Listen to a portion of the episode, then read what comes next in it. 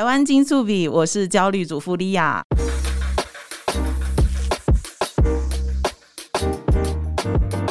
大家好，我是秋恒。秋恒你好，终于见面了。对呀、啊，好开心哦！因为平常呢，我都在网络上看你，今天才可以 见到本人。我也是哎、欸，我其实是在网络上看你，一直看到你生小孩，然后从越南回来。哦，所以我们都是网友。大家知道吗？莉亚姐姐呢，她是来自啊、呃、中国大陆的大连，对，辽宁省大连市。她自己有一个 YouTube 频道叫“焦虑主妇莉亚”，然后我老公。公和小孩有的时候会想看，我会跟大家讲说，小孩不要看，因为妈妈经常翻白眼，所以他都没有看过这个频道。对，小孩不给他看。哦，真的吗？其实老公我也不想让他看，可是他就他的朋友有发现，然后转发给他，他就曝光了。哦，所以这个频道都是你自己做？对，都我自己做。你从计划，然后剪片、上片都是自己。哎，对，但是之前有一小段时间有就是跟 MCN 公司啊，经纪公司合。做，但后来就没有再合作了，都是我自己想脚本啊，自己拍啊，自己剪，自己上架，全部自己。你怎么这么厉害？因为我自己也算同业啦，我只会负责在镜头前面，那比较硬的技术的东西都是我老公负责。非常羡慕，其实我也好想要一个小帮手，但是我老公他就对这方面新媒体啊都没有兴趣。哦，所以你一开始怎么去呃想说会拍这个 YouTube 频道啊？我就焦虑呀。因为那时候我来了台湾之后，就是直接就生小孩。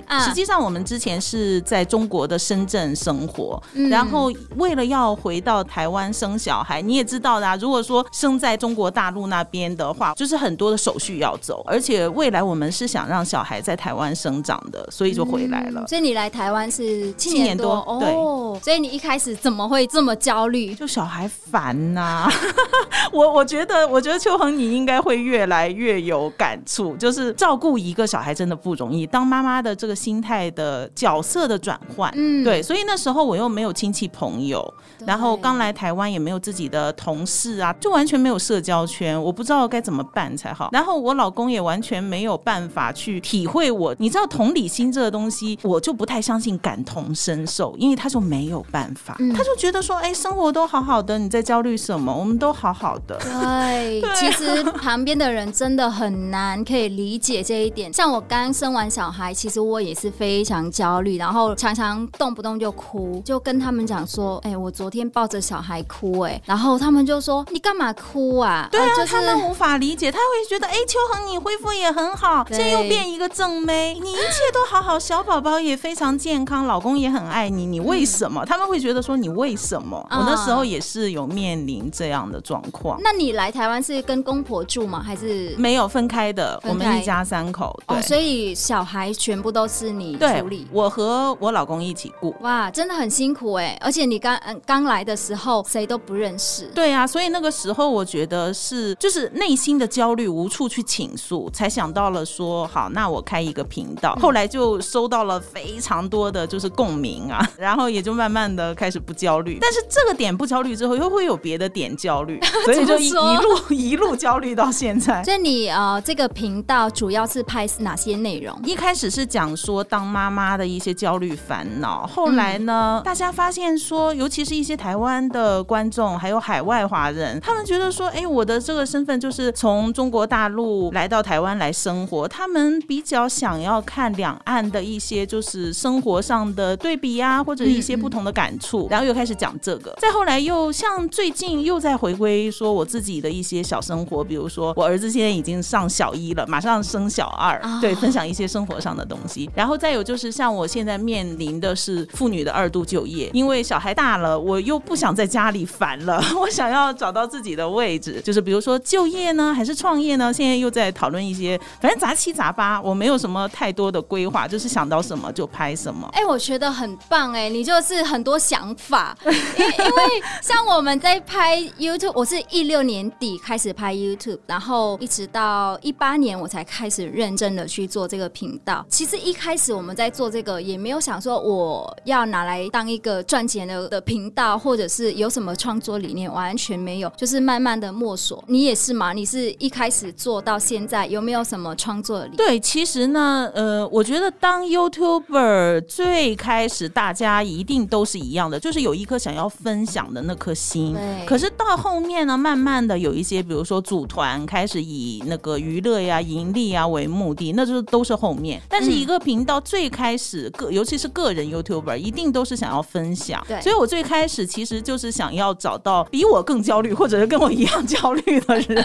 这个是最初的理念。嗯。但现在反倒是说，想要跟大家去聊一下为什么我们会焦虑，或者是说跟我的一些粉丝啊、网友一起探讨如何能摆脱这个焦虑的困境。其实理念应该也不是有什么明确的理念。像秋恒的频道，我觉得非常好，是因为跟您本身的那个就是工作也是有关系，因为你是在教越南语啊，还有一些就是比如说越台之间的交流。其实我是蛮羡慕的，因为我其实一直想要找到所谓的理念，但是我找不到。一开始讲说想要聊就是中国大陆和台湾之间交流，可是你讲一讲就会变味，变成吵架之类的啊，那我就放弃。所以现在等于说还是自己做好玩的，可是盈利也确实是呃有意想不到的收获，这是真的。哦，所以你在做这个频道的过程当中，有没有收到什么有趣的留言啊，或者是网友给的回馈？哎，很多哎，不知道从何讲起，就是会不一样吧，也有谩骂，就是因为他不认同你的观点，然后他就要攻击你的也是有。因为我觉得不管是台湾也好，还是尤其是就是中国大陆吧，我觉得关于这个公民的素养，就是说不认同别人的时候，还是要尊重别人这一点，大家都还是需要再努力。但是更多的是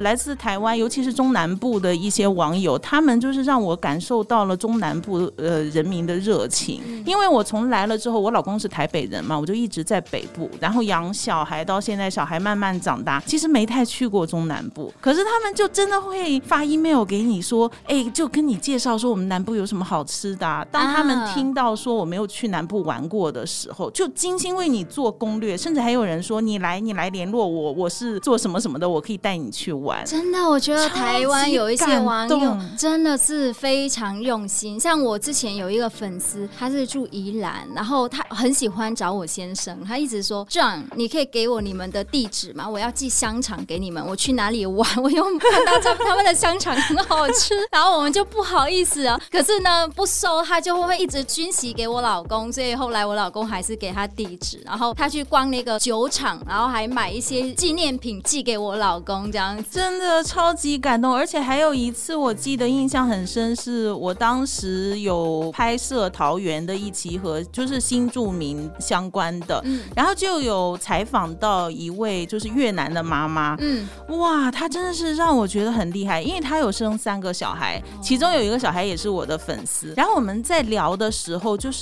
她作为新住民妈妈，给了我很多意见和建议，我真的是觉得很受用。在台湾其实还蛮多很厉害的新住民姐妹，你也很厉害。所以你现在除了做 YouTube 之外，还有接其他的工作吗？其实蛮复杂的，光是 YouTube 作为一个就是社群平台吧，我就有一些，比如说业配啊，现在有在做团购之类的，然后其他的正式的工作还没有。刚刚分享你来台湾已经快八年了，现在呢？现在还会那么焦虑吗？其实还会耶，就比如说我跟我老公现在结婚已经很久，因为小孩也都已经七岁多了嘛，嗯、我们会有一种老夫老妻的倦怠感，就是哎，为什么呢？我跟他之间怎么现在变得好像路人一样？但不是不爱对方，是太熟了。我有的时候出门会看到人家手牵手啊，就是呃，哎，你侬我侬啊，我会很羡慕。可是怎么跟我老公之间好像就左手右手那样？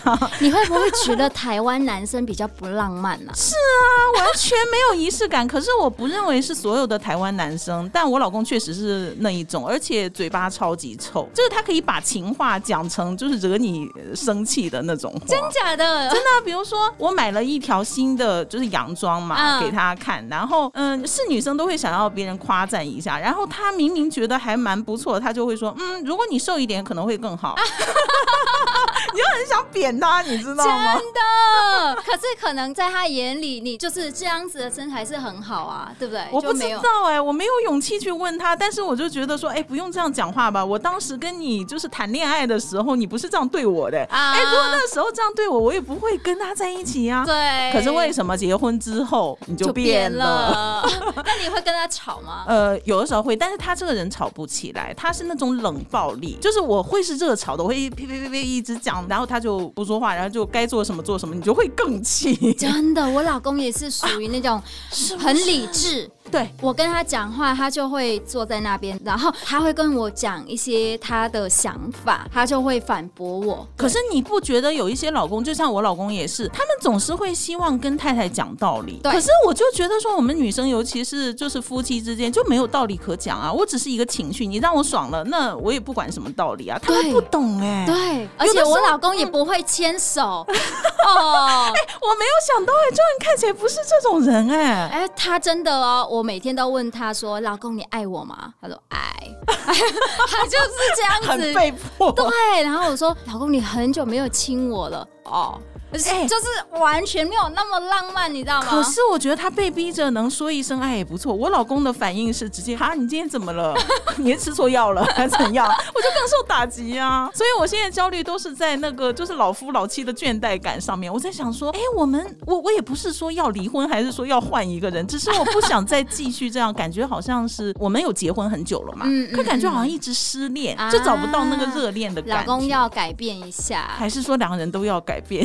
也许真的该减减肥之类的，应该是说可以跟她老公讨论一下。像我有时候我有什么想法，我也会跟我老公说：“哎、欸，我现在很难过。”然后他我们就会一起坐下来讨论，然后呃去看怎么样子的。是呃夫妻之间应该有这个的。嗯、对，不过我觉得台湾男生也是蛮有呃蛮多优点的，对不对？对他，我觉得是一个性格的部分。他语言上面的就是浪漫不足，但是他就会放在就是实用的部分。嗯像我真的是很不舒服的时候，他都默默的，就是帮我，比如说我生理期的时候，都会帮我泡一杯那种红枣姜茶，然后也不会讲话，就默默的放在你桌上。哦，那个时候也会很感动哎。对呀，这样就值得了。真的，我老公的这一点都没有做到，回去要检讨一下。对呀，而且我有的时候也是觉得啦，我们不应该这样哈，一直享受人家的好处，然后讲人家的缺点。现在除了跟老公相处之外，你觉得台湾呢？就是你刚来台湾的时候到现在，对台湾的印象有没有改变？哎、欸，改变还蛮大。其实我刚来台湾的时候，我真的是一个小粉红，因为那个时候我就是典型的像大家网络上现在看到那样，你不能讲我的国家一句坏的地方。可是慢慢的人事也是吸收的讯息不一样，然后你会慢慢思考，想很多事情。嗯、那像比如说前几天，我妈妈就是最近大连。的疫情是没有很严重，但是他们还是在一直做核酸，每个礼拜都做，而且男女分开做。我在家里就对这个提出了一些我自己的看法，人家破口大骂。然后我老公说：“哎，奇怪嘞，以前我讲你们国家的政策一点点不好，你都要跟我翻脸，怎么你现在自己在检讨？” 可能我们就走出来啊、呃，看看外面的世界，然后就可以做比较。像我一开始来台湾也是，我认识一个日本姐姐，她嫁去越南，然后。然后他那时候就呃在脸书上去抱怨越南，我一看到我就大火，然后我就跟他吵起来，是不是？对，然后后来我就封锁他。可是我现在回想，我就觉得嗯，我好像有点幼稚。对，其实我现在反倒自己开始检讨的时候，我就会觉得说，人家讲你某一个部分不好，并不是说去嘲笑你还是怎么样，而是是善意的提醒说你这个部分是不是可以变得更好。反倒我自己现在想通了之后，我就对一些呃事物的看。法会比较不一样了。其实最开始来的时候，我身边有很多就来的比较早的大陆籍配偶，然后也会提醒我说：“哎，台湾人啊，其实有时候很瞧不起，就是我们啊，然后而且他们都很小气啊之类的。”就是对于这样的言论，我觉得这七八年我自己通过自己的眼睛自己感受，我觉得已经是有一套我自己的想法了。我觉得就是不一定说你一定要参考前人的这个经验，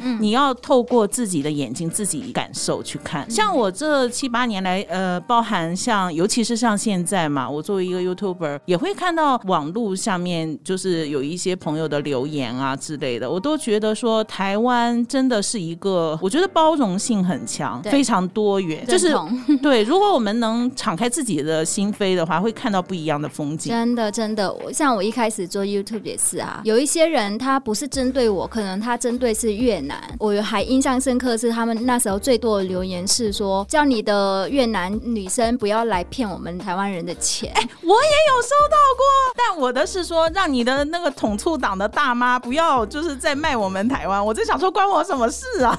对，但是慢慢我发现，就很多人就来留言说，哎，透过你们的频道，我更认识越南了，好想要去越南哦，就会有一些改变。有有有，我也有收到过说，哎，其实我没有认识中国大陆人，但是透过你的频道，我对你们的想法和看法有新的改变。对，然后私下也有就是朋友的弟弟有这样跟我讲，他是个大学生，但我又跟他讲说，我说其实你要记住，每一个人都不能代表那个集体，就是我们要拒绝集体绑架。也许你觉得，哎，我讲的一些事情让你觉得好像我比较就是讲道理还是怎么样，但但你还是要个别个别去看，你也不能说，哎，莉亚她讲什么什么就代表所有的中国大陆人都怎么样。对，哎，有一个我还蛮好奇的，因为像我是越南人，来台湾的时候我完全不会华语，不会普通话，所以那个时候我觉得还蛮冲击的，就不管是语言还是有一些文化上的冲击。可是莉亚姐姐，你是呃中国大陆来的，然后你们本身就是讲中文，对中文汉语。可是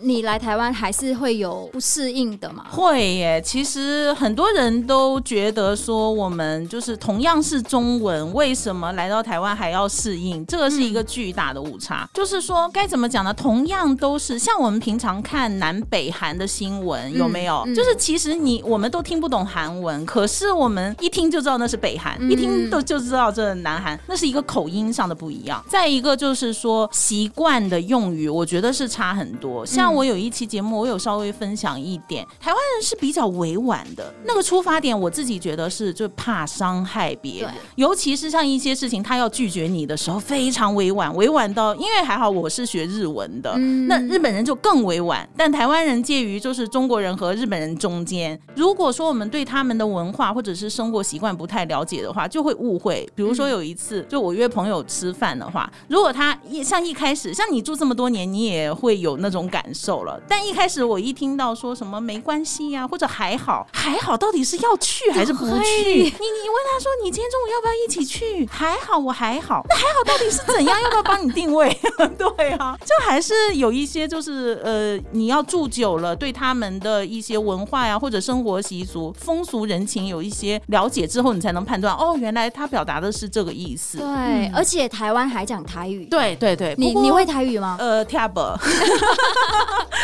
跟我一样。而且我觉得，像我们生活在北部嘛，就是没有办法，这也是一个环境。就是像我婆婆，她是就是他们家是闽南语家庭，嗯、可是我儿子到现在就只会一句“莫宰羊母宰啊”，我不知道。啊，莫宰羊 母宰啊啊，因为他没有跟阿妈一起生活。嗯、那他平常在学校呢，像现在国小啊，从一年级开始就有就是本土语言课，你可以选客家语或者闽南语，还有新住民语言，你可以选择越南语啊或者其他的一些语言。可是一个礼拜就那么一两堂课，你指望那小学生能学到什么程度？所以他也只是哦大概了解一点，然后听一点闽南语的歌曲就这样。但回来爸妈没有在对话，他就很难有那个语言环境。对，我来也是，呃，我来台湾也都是住台北市，然后呃，我认识的台湾朋友大部分都讲国语，所以我其实也不太会讲台语。对，只有上一次去拍那个电视剧《漂洋过海来爱你》，嗯，我才开始学台语。那个很棒，我有看。很难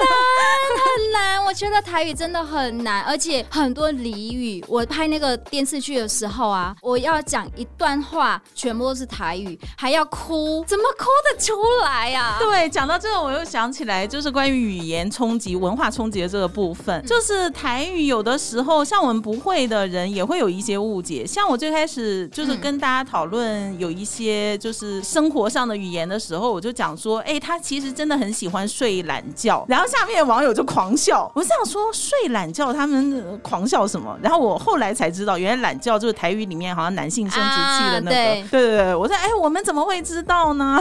没，因为睡懒觉这个词是大陆会经常会用的。哎，礼拜天我不想起床，在家睡个大懒觉。然后如果是讲台语的人听到会笑死，就被笑死。那所以小孩的部分呢，我觉得教育这个部分也是蛮难的。像我小孩现在才一岁多嘛，我开始去想说要送他去托婴，还是幼幼班。可是呢，问出来一堆什么公立、准公立，然后、嗯、非盈利，对对对对，我觉得好复杂，而且还要排队，前一年就要排队了。哎，那我是觉得你可以试试看，因为你是新住民身份。好，嗯、告诉你一个好消息，就是如果是你们户籍地啦，要看的那个学校，就是新住民的小朋友是有优先名额的，他是排在就是什么原住民，还有一些低收入，就是你可以报名试试看。如果那个名额没满的话，新住民是可以，父母一方啦是可以以优先的名额去。哦，太好了，因为我婆婆试试看。我婆婆今天在讲，她说她昨天经过那个幼稚园，然后按门铃进去问，她说你要明年排队，今年已经没有了。嗯、我儿子当时是公幼，但是我们是他五岁时候才送他，也就是学前的那一年才送他去的大班。嗯、公幼我觉得非常棒。好，谢谢你的建议。那所以小孩现在是国小，呃，国小马上就开学，就是小二，所以他上学，其他同学都知道他的母亲是来自中国大陆。没有哎、欸，谁会关注我？因为他们班上光混血，我们不要讲说什么，就是光是看起来和大家不一样的新著名的新二代就很多了啊，谁会关注我？嗯 嗯对、啊，因为想说，哎、欸，我有一个妈妈，她是 YouTuber 这样子。没有哎、欸，他们不知道，我们也没有刻意的去讲这件事。哦，OK，好，谢谢你。如果大家有兴趣的话，欢迎去订阅最终焦虑主妇莉亚姐姐的频道。大家也不要忘记去帮我们 Podcast 节目《台湾金助比》去按五颗星，然后还要留言鼓励我一下哦。谢谢大家。那今天的节目就到这边，请期待我们下一个新住民在台湾的故事。拜拜。